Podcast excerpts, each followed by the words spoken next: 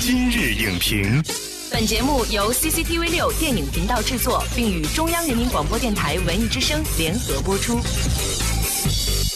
用真诚之作传递匠心精神，以纯粹之言传承电影文化。大家好，我是主持人陈民，欢迎周迅，大家好，我是周迅。欢迎表演者冯远征。大家好，我是冯远征。远征，你有三十秒的时间，对于你来说，对于一个表演者来说，筋骨是什么？我们每个人都有筋骨，我们每个塑造的角色其实也应该都有筋骨。我觉得在塑造人物的时候，我们可能更多的时候注重的是外在的东西，但是好的演员塑造出来的好的角色，能够给你留下印象的角色，其实都是应该是带有筋骨。我们的文艺作品也是一样。周迅和远征应该是第一次见面，是吧？对，所以我特别想知道你们俩对于对方的印象是什么。就是我看《非诚勿扰》里边演那个，当时我是惊艳，你就看他所有的那个连接点，你都可以看到。其实周迅，我一直觉得她是表演者中的一个精灵，你会看到她在表演当中灵动的那些东西。我看她的戏，就是我能够感受到她每一次都是在用心去做这件事情。那我刚开始拍戏的时候，我也不知道该怎么办，对都是在实践当中对去对吸收各个各位对老师的，其实开始重复开始表演基本都是模仿。嗯，所以是看好的作品是很重要的，我觉得。嗯其实他说了一个就是启发，就是当你看到一个好的表演的时候，你是受到他的启发。最后我可能将来要用到我的表演当中，但我对一定不是重复。对我一定是由于他的启发，让我感哎，我怎么没想到？对，刚才两位都聊过，就是对对方印象比较深刻的一些角色哈，我们又聊到了，比如说启发。嗯那就像刚才那个周迅觉得，就是他对你在《非诚勿扰》里边的角色印象挺深刻啊的，就是那个你又是怎么准备的，怎么启发的自己对？，其实很多人在问我这个问题，都说这个角色难演吧？我说不难演，不难演的原因是什么？其实不是说因为我接到了这个剧本，我才去想我怎么演这个角色。我们可能都善于观察，嗯，因为过去这样的电影都会很夸张的表演，但是后来小刚那样说不能。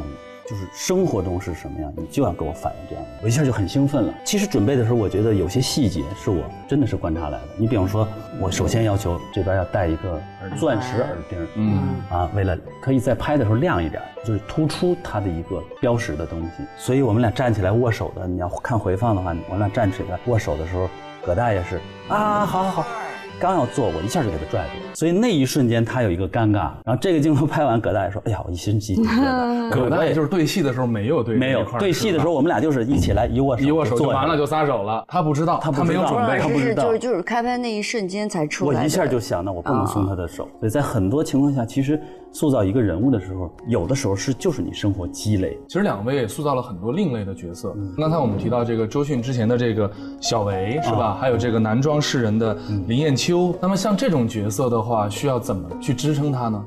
我演小维，我就把她作为一个女孩儿去演的啊。其实她不懂得什么是爱，她去占有那个王嗯真。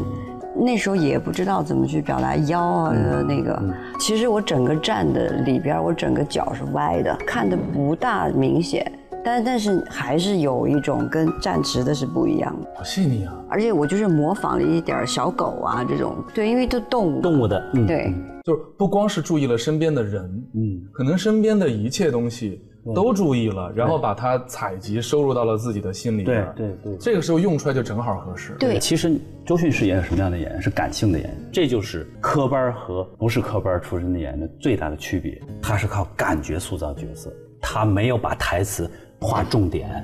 就到哪儿瞬间就会有其实每个演员的筋骨是不一样的，对，就是殊途方式同不一归样，对对方啊式嗯不一样。而且表演是需要每个人有自己方法。你比方说《美丽上海》啊，美丽上海电影，嗯我还因为那个戏获得这个金鸡奖最佳阿男配荣嘛。对，阿荣，嗯他的语言就是很犀利的，嗯。就是很烦自己的小妹。后来我就跟导演交交流，他说你得怎么办？你要不要说上海话？我说上海话肯定我说不来。我说我能不能说上海普通话？他说嗯那可以。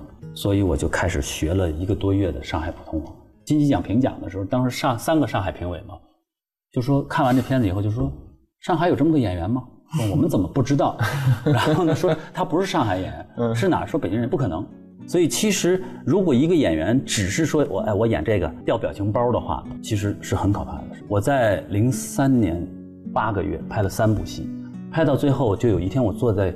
现场就说：“我干嘛呢？在那每天我是在调动我的表情，那会儿还没有叫表情包，说该笑了。好，五号是笑，我就哈哈哈笑。所以从那个时候，我说我拍完这个戏，我必须回剧院演话剧，因为我觉得我枯竭了。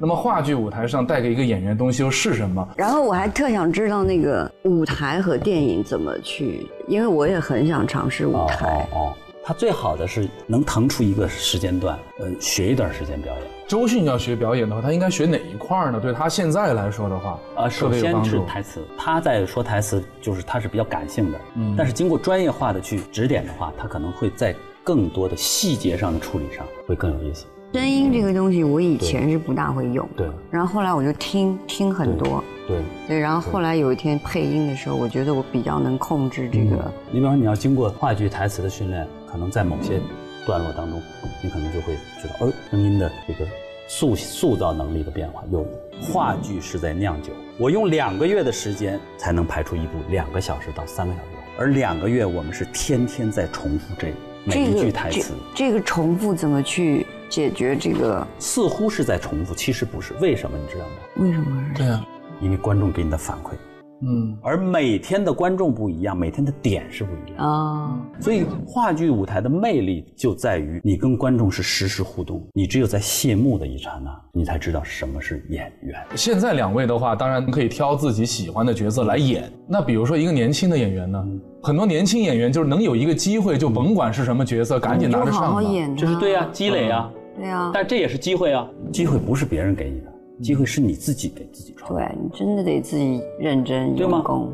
但是我觉得配角真的不怕，你比如两位都演过配角，对呀、但是在里边就那么短短的，比如说一分钟或者两分钟的一个表演，足够让所有的观众留下极其深刻的印象。嗯所以我觉得有些时候，其实，在表演方式上也应该去适应和快速的去对，因为现在都很快，嗯，就就就之前拍戏的时候，就是我必须得快，因为我的所有的情绪，我的这我必须在那个地方，因为没有时间给你去做太多的准备。是我在跟年轻的那些学生讲课的时候，我也说，我说为什么你们没有被发现，是因为你们在演小角色的时候，你只是觉得我演小角色，小你没角色有小把这努个力小吧角色演出光彩，这就是筋骨。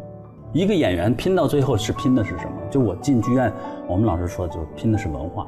这个文化不是说你光看去学文化，是你生活当中积累，你多观察你的体会，包括你自己的经历，嗯其实也是到最后也是一种文化的体现。嗯那所以就是你自身的文化的体现。我们今天要感谢周迅与冯远征为我们带来的关于表演者们的精彩经历和专业的表演经验。本栏目视频内容，请关注 CCTV 六电影频道，周一到周五每晚十点档《今日影评》。